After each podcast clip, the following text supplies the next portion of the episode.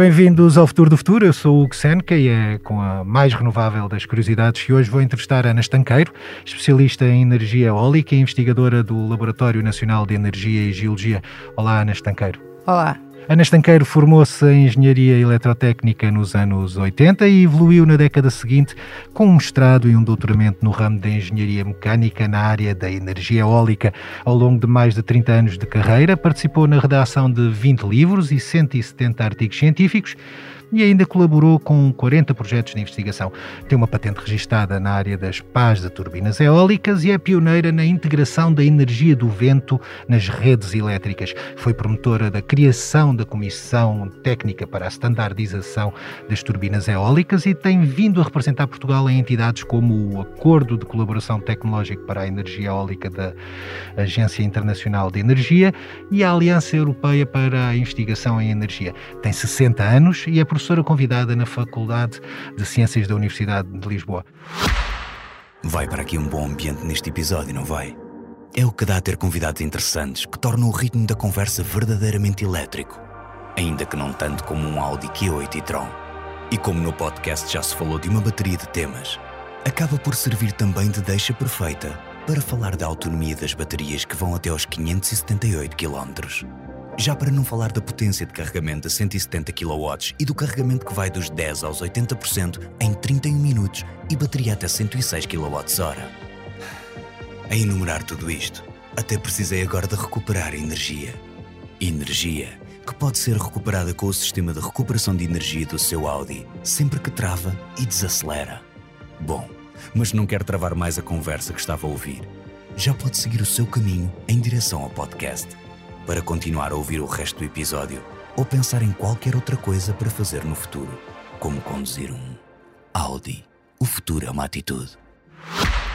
Ana Estanqueiro, obrigado por ter aceitado o convite para, para participar aqui no podcast Futuro do Futuro. Vamos começar pela, pela questão mais óbvia. Um, se dependesse de si, onde é que colocava as turbinas eólicas uh, que existem no, em Portugal. Existe algum local específico onde as empresas que queiram apostar em energia eólica devam instalar as suas turbinas? Bom, eu penso que as empresas uh, em Portugal têm instalado as, as, turbinas e as suas centrais eólicas uh, nos melhores locais disponíveis. E os melhores locais disponíveis são aqueles que maximizam uh, a produção das próprias turbinas e que minimizam os impactos ambientais quer nos, no ecossistema, quer também nas, nas pessoas em, que rodeiam essas centrais. Portanto, o que tem sido feito em Portugal tem sido bem feito em terra. Uh, e o que está a ser planeado para o mar está também, na minha perspectiva, a ser hum, bem planeado. Portanto, Portugal tem sido um país que se tem desenvolvido com grandes cuidados e de forma muito séria neste, neste aspecto. Uh, não começámos muito cedo, mas aproveitámos da experiência de outros países e, e, podemos nos orgulhar do desenvolvimento que tivemos em termos eólicos. Não há assim uma zona, um local geográfico que possa indicar como o mais apetecível para, para as empresas de energia eólica? Eu consigo dizer qual é o local mais apetecível, mas depois, em termos de impactos ambientais e, e até do, do, desenvolvimento que essa zona tem noutros setores económicos, é difícil. Por exemplo, há um, um local que tem um vento extraordinário, que é a Serra de Monchique, o local que já monitorizamos com uma velocidade média de vento mais elevada. No entanto, nunca se desenvolveram parques eólicos na Serra de Monchique, é uma zona protegida, paisagem protegida, etc. E, e, e como tal, Uh, como tal, aí não, não ocorrerão. Uma outra zona que tem velocidades de vento elevadíssimas é a Serra da Estrela.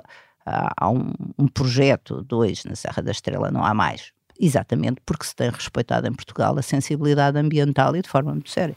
E face a essas limitações, se calhar já, já se registram uh, iniciativas uh, que levam as turbinas eólicas para outros locais onde é mais fácil instalar ou não tem essas restrições ambientais e paisagísticas, por um lado, e por outro lado, se calhar há, há regiões que, por sua vez, registram alguma saturação, alguma concorrência entre as empresas. Ou, ou eu estou a, ou ainda não se chegou a essa fase? Chegou. A concorrência das empresas uh, já vem de, de, de, há quase duas décadas atrás. Aliás, tivemos algumas situações no LNEG, onde tivemos uma enorme atividade de caracterização do vento enquanto, agora vou usar um chavão, vai-me desculpar, enquanto recurso energético, porque o vento para a produção de energia eh, não é a mesma coisa que o vento em termos ambientais ou agrícolas. Tivemos muitos contratos com empresas e projetos nesse sentido e chegámos a ter pedidos para medir o vento no mesmo local, o que era uma, em termos éticos era uma coisa complicada de lidar. Uh, mas a concorrência, a concorrência existe tem havido maneira das empresas se organizarem e, e, e Há espaço entrarem. para todas?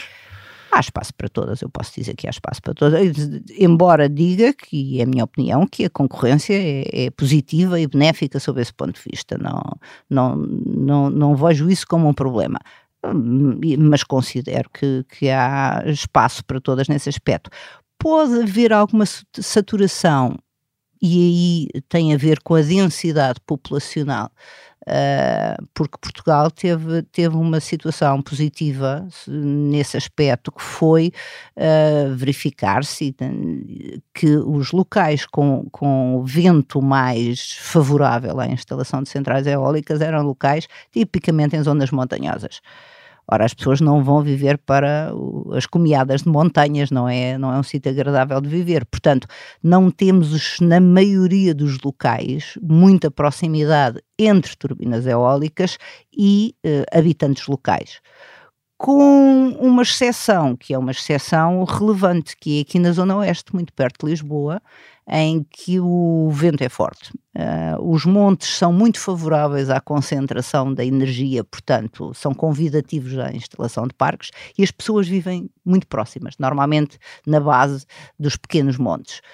Uh, portanto, se eu pudesse indicar uma zona onde pode eventualmente existir alguma saturação, e foi também a zona onde talvez a única zona onde se registaram reações negativas da população. Todo o resto do país, a aceitação da energia eólica é, é pode ser hum, apontada como exemplo uh, de uma coabitação uh, pacífica. As reações negativas tinham a ver com o aspecto paisagístico ou com, ou com os, a vertente menos positiva, digamos assim, da, das turbinas eólicas, como o, o alegado ruído ou, ou, ou mesmo uh, o impacto que tem na, na fauna? Uh, as reações mais conhecidas uh, aqui na Zona Oeste têm exatamente a ver com ruído. Uh, e, e, esse ruído também teve uma particularidade um, a Zona Oeste, como, como, é uma zona com vento relativamente uh, forte, foi desenvolvida com tecnologias uh, logo no início e de, não as mais desenvolvidas ou modernas. E essa tecnologia, produzida no início dos anos 80, em meados dos anos 80, era muito mais ruidosa do que a tecnologia atual. Uh, logo as pessoas uh, ouviam as turbinas.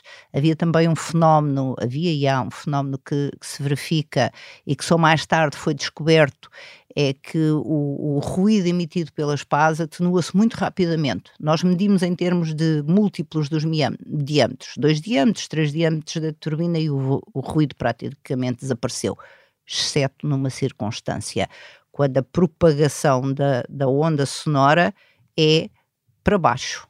A turbina está no cimo do monte e as ondas sonoras propagam-se para o vale, onde as pessoas vivem.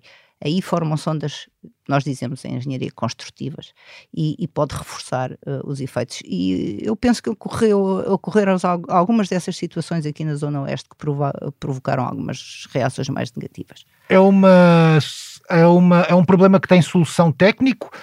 Essas as empresas que gerem essas turbinas eólicas deveriam ou poderiam substituir a tecnologia para, para evitar esse, esse ruído?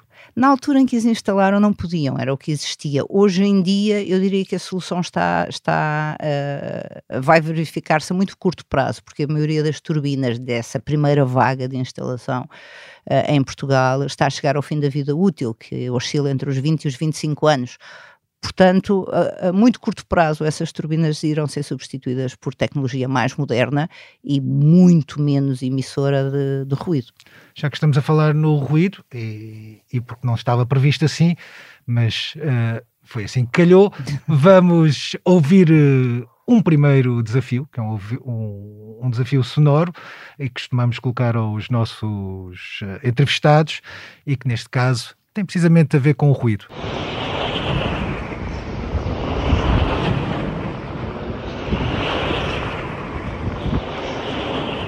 Ana Estanqueiro, este é o som de uma turbina eólica, uh, pelo menos compreendo que será isso que acabámos de ouvir. As turbinas fazem todas uh, este som ou, ou, há diferentes sons para consoante as turbinas? Não, as, as, turbinas modernas fazem todas este som. Aquelas que eu referi há pouco, turbinas de tecnologia uh, mais ultrapassada. aliás, o princípio de desenho das pás das turbinas foi alterado no início dos anos 90 e perdeu-se um bocadinho em termos de eficiência energética, ganhou-se muito em termos de redução de emissões, uh, de emissões sonoras. Portanto, eu diria que isto é bem característico das, das turbinas instaladas a partir de meados dos anos 90 e atuais, as que se vão instalar hoje em dia. O que é que nos pode falar do que é que é a eficiência energética, o que é que é o desempenho de uma, de uma, de uma, de uma turbina eólica atual e qual seria o, o, o ideal no, nos próximos anos? Ai, disso eu estou, estou muito aumentado para lhe dizer que, do ponto de vista da eficiência das turbinas eólicas, atingiu-se praticamente o máximo teórico e a maturidade em termos de eficiência. Uh, portanto, há um limite conceptual teórico que se chama limite Betts, uh, que diz, e eu penso que isto é muito, muito fácil de apreender, que se tivermos o vento a soprar, nós conseguimos converter uma determinada percentagem da energia uh, cinética do vento. Desse, o vento é um fluido, portanto, desse fluido. Porquê? Porque é muito simples, todo, todo o princípio de, de, na natureza é de gastar o mínimo de energia possível. Portanto, se nós colocarmos um obstáculo à passagem do vento, uh, que trave demasiado esse, esse, o vento, o que, o que o fluido faz, em lugar de atravessar o obstáculo, é desviar-se. Portanto, o, o, a explicação deste limite teórico é se nós quisermos desenhar uma turbina tão eficiente que retire tanta energia do vento que essa energia seja superior àquele está a desviar-se, ele vai se desviar da turbina.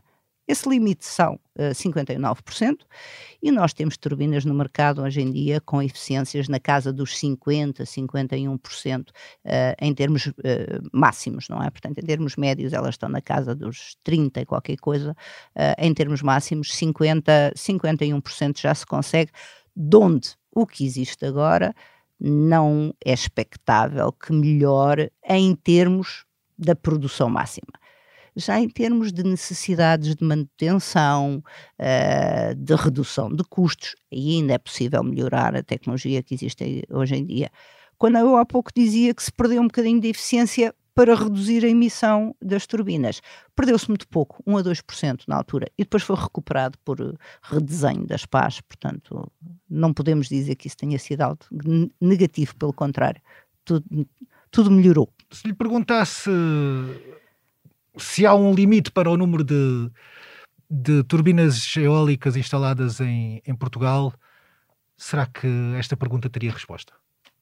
Uh, não, a pergunta teria resposta, eu é que não lhe consigo dar essa resposta, porque depende uh, da dimensão das turbinas, da potência máxima dessas turbinas. Uh, eu diria que, reformulando a pergunta, aquilo que consegui, conseguimos tomar como limite é o tamanho da turbina, a, a, potência que está associada ao tamanho da turbina. Porquê? Porque nós temos estradas definidas. Uh, já se chegou à conclusão que não era execuível, uh, por exemplo, construir as pás por partes, dividi-las, já foi tentado. E, e, dá mau resultado. Uh, portanto, colar as pás no, no, local é uma coisa que não funciona e para pás uh, demasiado grandes, nós neste momento já temos turbinas com pás com cento e tal metros. elas não dão as curvas. Aliás, há, há vídeos muito, muito, interessantes na internet com a, as, as, todas as operações e a logística de transporte de uma pá, uh, de onde nós estamos em termos eólicos hoje em dia já limitados não pela capacidade que a tecnologia tem de crescer, Uh, mas uh, pelas limitações infraestruturais. Quando falo aqui em infraestrutura, limitações infraestruturais é diretamente relacionadas com a, a, instalação das turbinas. Por exemplo, já se fazem gruas especificamente para instalar turbinas eólicas usámos as maiores gruas que havia uh, e não há, uh, não há neste momento já gruas para as maiores turbinas que só são instaladas em, em ambiente offshore, um, portanto uh, os, os, não conseguem passar nas, nas, estradas nem nas autoestradas porque as dimensões das, das chamadas nacelles, que é aquela casinha que está no cimo do, da torre, também já não são transportáveis, obrigam a, a, a cortar as, as, as vias rodoviárias Portanto, é, é mais imediatista. A, a, rede elétrica tem capacidade de aceitar essa potência desde que seja dimensionada para o efeito. A rede elétrica está dimensionada para, para receber este acréscimo de energia.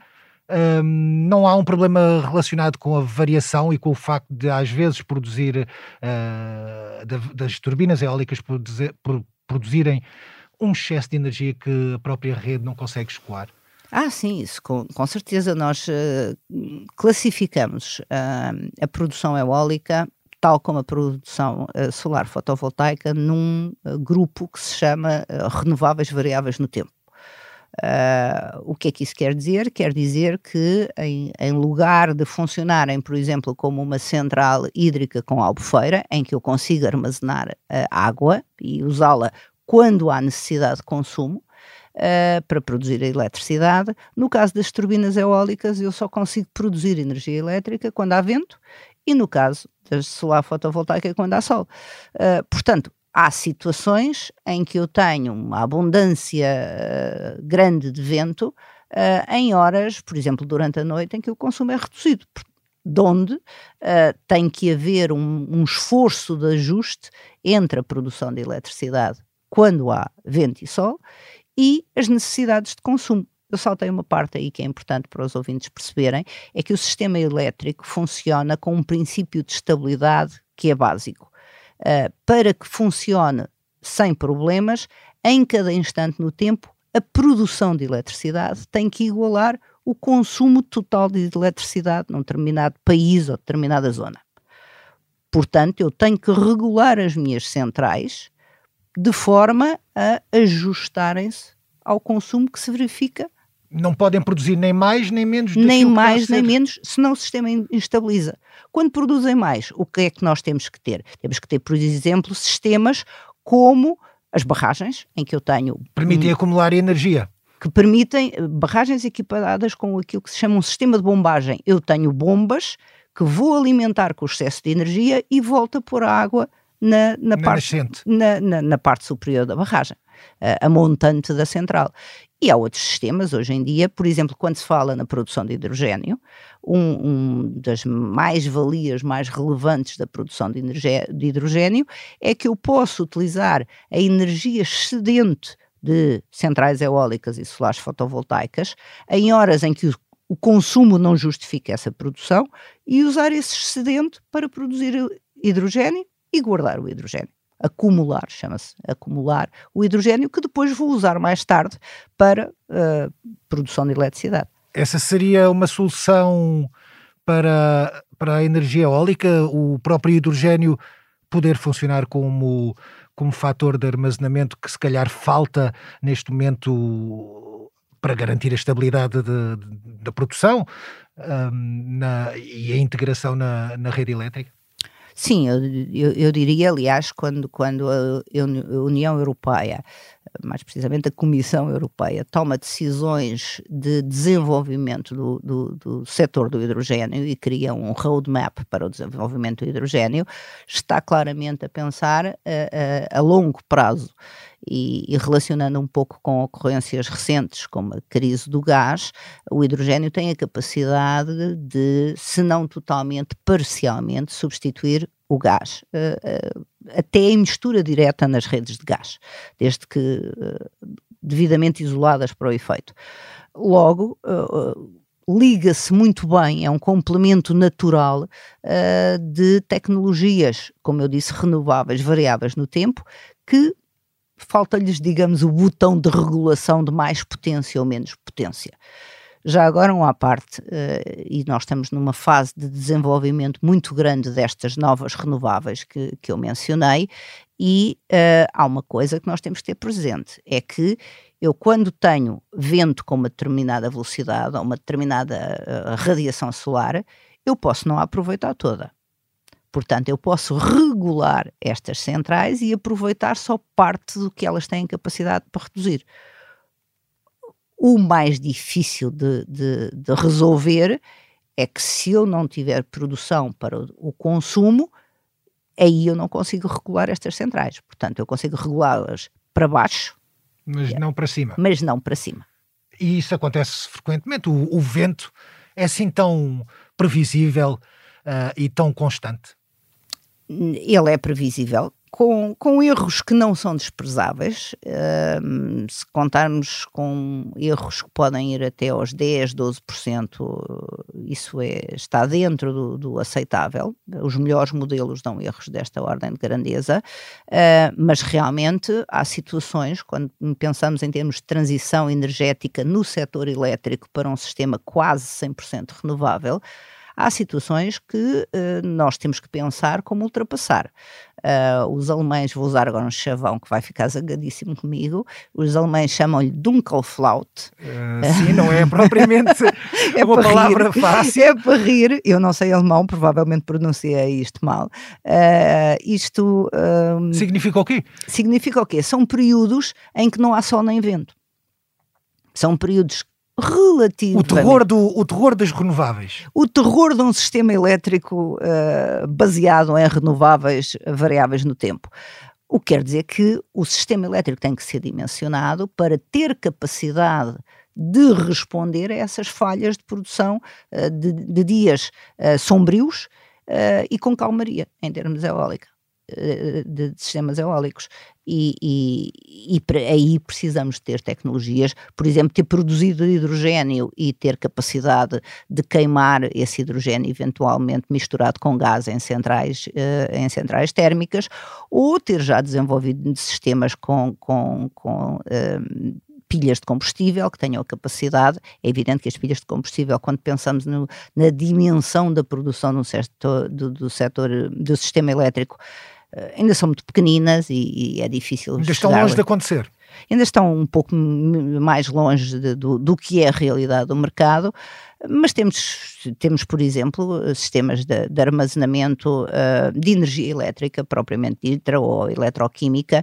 Eu devo dizer que não sou muito favorável em termos de utilização sustentável e eficiente dos materiais de instalação de, de uh, baterias eletroquímicas de lítio, por exemplo, à escala do sistema elétrico. Porquê? Uh, porque os materiais são escassos, o, o impacto, uh, o impacto ambiental uh, da, da, do, da, mineração é também elevado, eles são muito eficientes para o nosso telemóvel, para o nosso computador, até para o nosso veículo elétrico. Agora, a escala a que se tem que ir para uh, armazenar energia no sistema elétrico, há tecnologias muito mais eficientes do que, por exemplo, a de lítio. Uh, há umas pilhas que se chamam uh, ox-redox, portanto, de oxidação, redução, cujo elemento base é um elemento, quem estudou química poder-se-á lembrar, ele não é muito comum, é vanádio, mas que se adequam muito mais e de forma muito mais uh, eficiente às escalas do, do, do, sistema, do que é necessário armazenar uh, em sistema elétrico. E depois temos capacidade de, de, construir mais albufeiras, as albufeiras das centrais e os sistemas de bombagem são também do melhor que há, devo dizer, sobre esse aspecto. Presumo que esse será um ponto estratégico para que o, um eventual plano que tem em vista uma produção e um consumo de energia 100% renovável que terá de ser eh, resolvido. Esse, este desafio de, do armazenamento. Caso contrário, nunca teremos uh, uma produção 100% renovável em termos de energia, ou estarei eu errado? Não, não está errado. Eu, eu vou só fazer aqui uma parte, uh, porque dificilmente, co como disse de princípio, eu, a minha formação de base é engenharia eletrotécnica de energia, portanto, de saber como funcionam os sistemas elétricos. Um, e dificilmente encontram um, um, engenheiro com esta formação a falar de sistemas 100% renováveis. Uh, nós falamos de sistemas quase 100% renováveis. Porquê? Porque o último dos últimos 4, 5, 6% são tão difíceis de obter tecnicamente e tão caros. Uh, e têm uma mais-valia em termos ambientais tão residual que não minha, compensa. Não compensa. Portanto, não vale a pena. Eu agora vou ser má pós-ambientalista, isso é coisa de ambientalista. Uh, os engenheiros, os engenheiros, sobretudo os engenheiros da, da, dos sistemas elétricos, não falam, não falam desses temas. Agora, evidente, estava a falar do, do, do plano de, de, desenvolvimento do setor e das energias renováveis, que se enquadra numa coisa que se chama PNEC em Portugal, que é o Plano Nacional de Energia e Clima, que todos os países da União Europeia tiveram que apresentar por exigência da Comissão uh, e que já vai, agora está a ser, uh, está a ser trabalhada a, a sua segunda versão. Esses planos têm que pensar no sistema de armazenamento e ainda numa outra coisa que eu, que eu, que eu não falei, uh, que é eu disse que eu, que eu era professora e dou uh, e sou e ensino isso aos meus alunos, é que o perfil dos consumidores também vai ter que mudar. Uh, nós estávamos habituados a consumir a eletricidade, a energia elétrica, sempre. Ou seja, uh, em termos técnicos, nós dizíamos que tínhamos um consumo inflexível, ou seja, o consumidor fazia o que queria, e uma produção completamente flexível. Porquê? Porque as centrais térmicas, por exemplo, de ciclos combinados, as centrais hídricas têm o tal botão que permite regular a produção às necessidades de consumo. E no futuro nós vamos ter que mudar este paradigma, o consumo vai se ter que tornar muito mais flexível, e porque a produção é muito menos flexível que foi no passado. Portanto, nós vamos ter que passar a consumir energia quando temos, por exemplo, muita produção de, de centrais solares fotovoltaicas.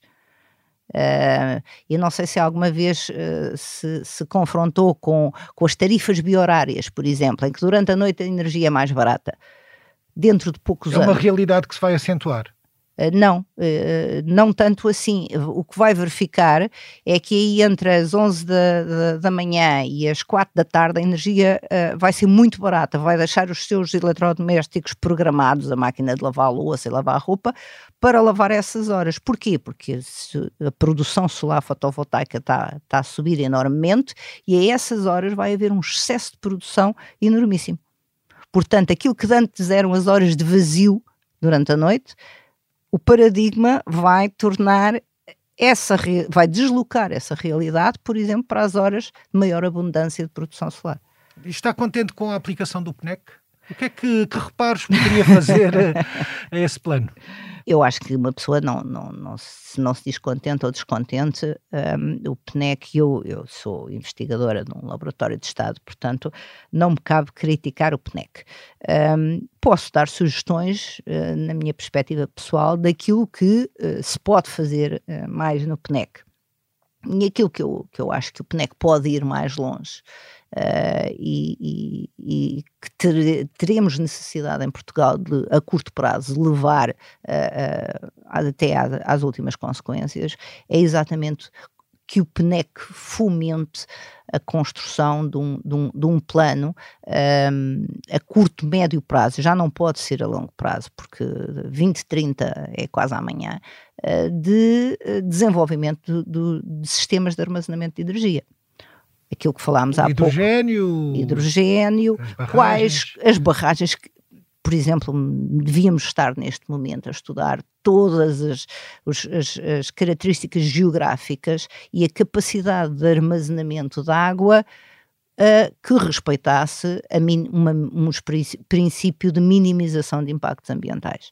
Uh, armazenar energia sob a forma de água em albufeiras continua a ser a forma mais eficiente, uh, quer do ponto de vista da operação do sistema elétrico, quer do ponto de vista de custos para o país. Um, e, e, nós não temos limitado muito esse setor. Uh, seria de, de, fazer um estudo profundo do que é que conseguimos fazer sob esse ponto de vista uh, para, para, maximizar e também, como disse, do hidrogênio e até das sistemas de bateria uh, de baterias de acumuladores eletroquímicos, ver quais são as tecnologias que vamos promover e, e, não ir para, para, para, medidas muito, muito simplistas, que é vamos equipar, por exemplo, as centrais solares todas com, com baterias de lítio. Isso tem um custo do ponto de vista de materiais e, e, e mesmo de custo uh, uh, em termos económicos uh, elevado que devíamos. Eu não rejeito as coisas, acho que elas devem ser todas caracterizadas e, e concluído com base em, em parâmetros objetivos. Uma última questão antes de irmos para o segundo desafio será que assentes ou totalmente assentes em, em renováveis, num, relativamente a, aos planos que prevêem uma produção de energia 100% ou quase 100%, quase 100%. Uh, de origem renovável, será que podemos garantir a, segura, a denominada segurança energética assim? Quando é que poderemos atingir esse, essa meta? Bom, tocou num ponto que é o ponto, digamos, mais frágil, mais frágil do, do, do, nosso Plano Nacional de Energia e Clima e da maioria deles, não somos o único país nessa circunstância, que é uh, se nos encaminhamos para uma transição para um sistema quase 100% renovável, vamos garantir, ou vamos conseguir garantir uh, a segurança de abastecimento dos nossos consumidores.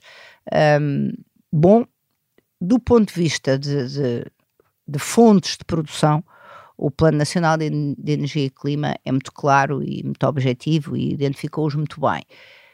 Aquilo que hoje em dia me é dado a concluir que ainda temos que trabalhar mais é, é exatamente do ponto de vista de segurança do abastecimento.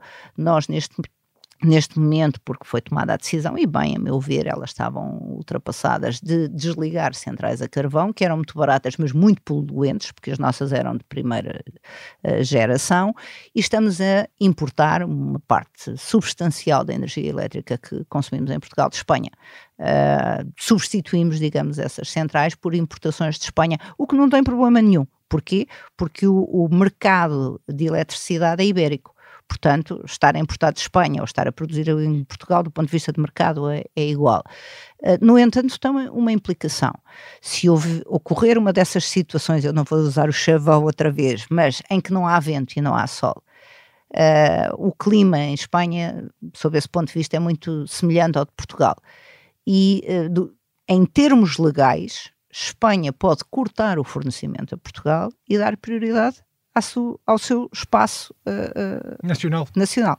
E isso é perfeitamente legal em termos comunitários. Portanto, dizer que uh, baseamos a, a, segurança do nosso abastecimento numa percentagem que este ano foram, este ano não, no ano passado foram 20 e tal por cento, não tenho o número presente, mas foi superior a 20% de importações, um, não é segurança energética. É difícil, é difícil dizer que temos a nossa segurança, porque nesse evento, e esse evento as pessoas provavelmente não, não têm presente que, em termos de clima, quando há vento em Portugal, há vento em Espanha, e normalmente quando há sol em Portugal, há sol em Espanha. Portanto, se faltar lá, falta cá também, vamos precisar de necessidades acrescidas de, de, importação e eles têm a prerrogativa de não nos fornecer. Eu diria que, sob esse ponto de vista, temos que nos preparar um bocadinho melhor para situações que vão ocorrer com pouca frequência e que aquilo que as pessoas que pensam nestas coisas, o que pensam é que devíamos ter centrais de emergência, uh, provavelmente não renováveis,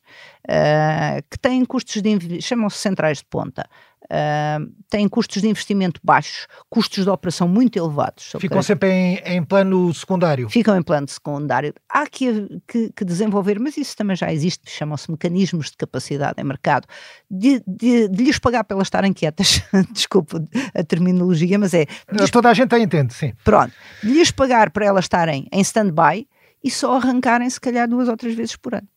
Vamos agora para o segundo desafio, que tem a ver com uma imagem que nos trouxe a professora Ana Estanqueiro. Ana, que imagem é que nós temos aqui?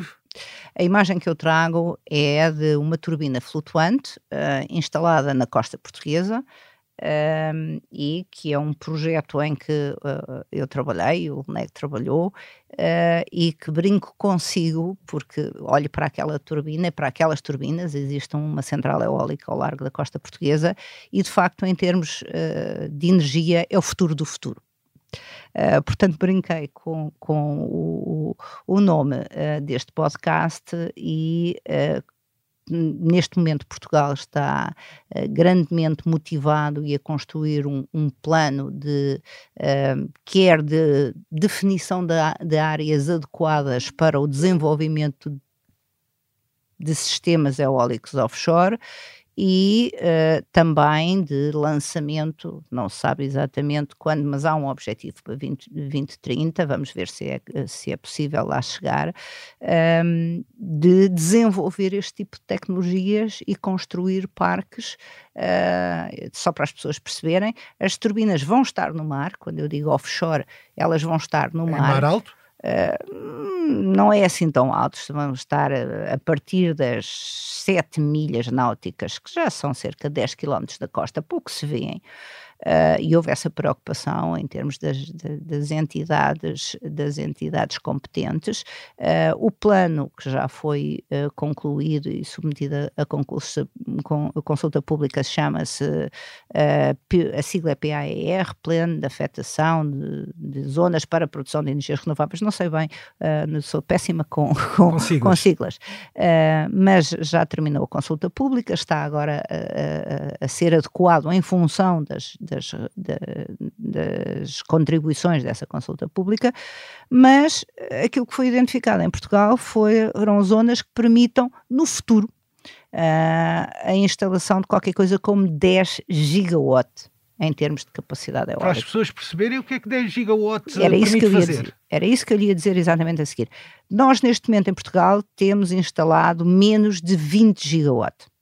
Instalado potência. Em terra e, e no uh, offshore, sim. Offshore temos uma coisa tão pequenina, quase não conta, mas em terra, em centrais renováveis e convencionais, nós temos menos de 20 gigawatt. Portanto, aquilo que o país está a preparar é para 50% do que temos atualmente uh, vir a estar instalado no mar.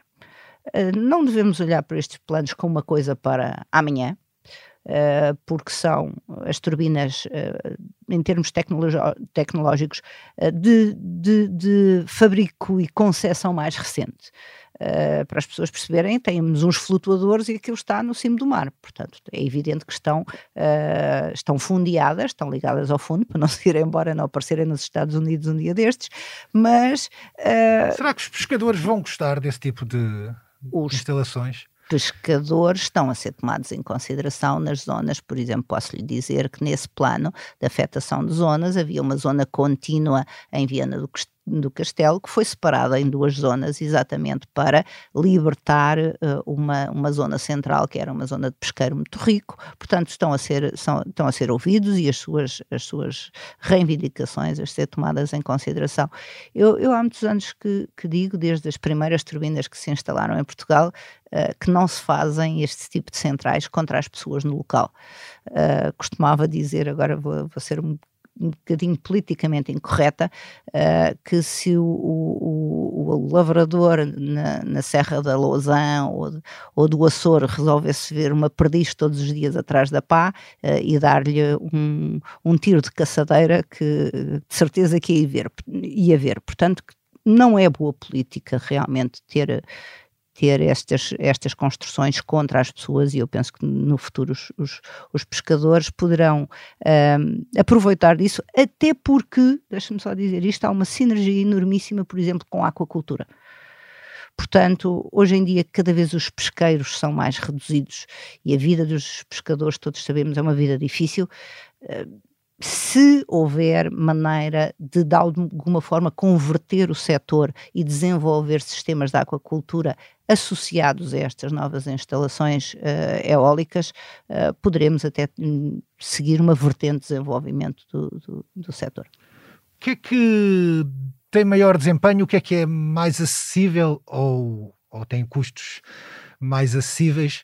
Será a energia eólica offshore, portanto no, no mar, a energia eólica em terra, o fotovoltaico ou, ou até o próprio nuclear? Um, bom, Uh, a mais dessas todas, hierarquizando as tecnologias, não há dúvida que hoje em dia o, a produção de eletricidade que se obtém num país, vamos, vamos tomar como referência Portugal, porque a produção uh, das renováveis não é igual em todos os locais. Uh, acima de todas as outras vem a solar fotovoltaica sem dúvida nenhuma. É neste momento em quase todos os concursos, não só em Portugal, mas por esse mundo fora, a que fica em primeiro lugar quando, usamos um termo também um bocadinho chavão, quando é, quando os concursos são agnósticos em termos de tecnologia, não, isto é, não obrigam a uma determinada. A seguir vem a eólica em terra. A eólica em terra tem custos levemente superiores à solar fotovoltaica, mas próximos. Um, a eólica no mar uh, está, eu diria, noutro campeonato. Uh, e, e, se tivéssemos que hierarquizar o desenvolvimento, nós em Portugal começámos pela eólica, até porque nessa altura a solar fotovoltaica não, custo, não tinha os custos assim tão baixos, portanto neste momento está-se a desenvolver o, solar, o, sistema solar fotovoltaico e a eólica foto, uh, offshore virá numa outra fase de desenvolvimento pondo e tentando comparar a, a tecnologia nuclear. A tecnologia nuclear tem custos comparáveis à eólica uh, offshore, talvez um pouco superiores.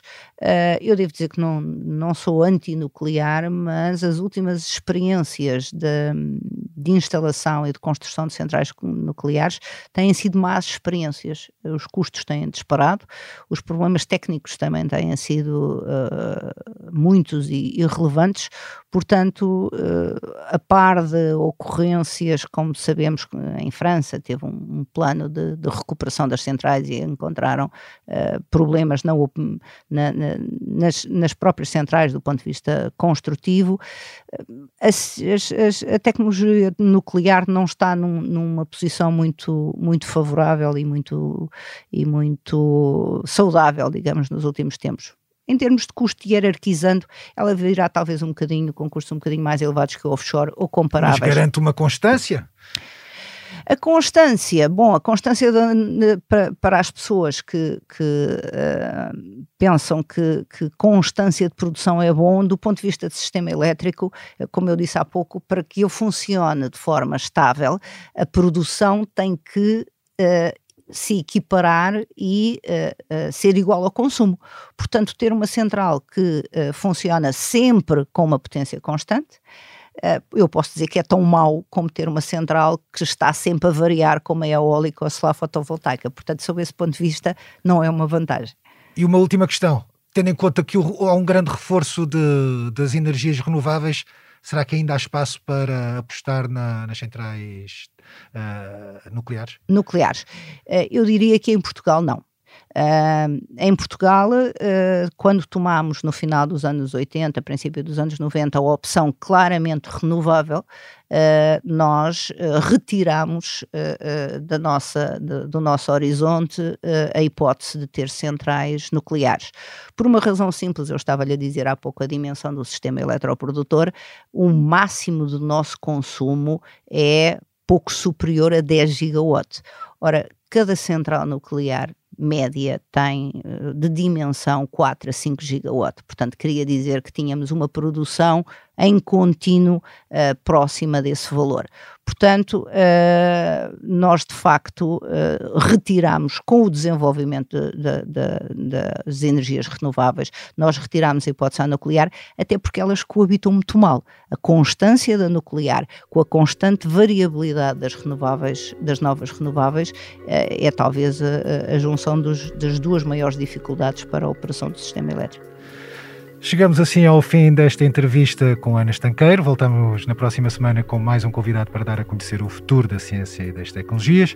A sonoplastia esteve a cargo de Tomás Delfim e João Ribeiro. Pode ouvir-nos nas várias plataformas e também no site do Expresso. Até lá, já sabe, o futuro faz todos os dias.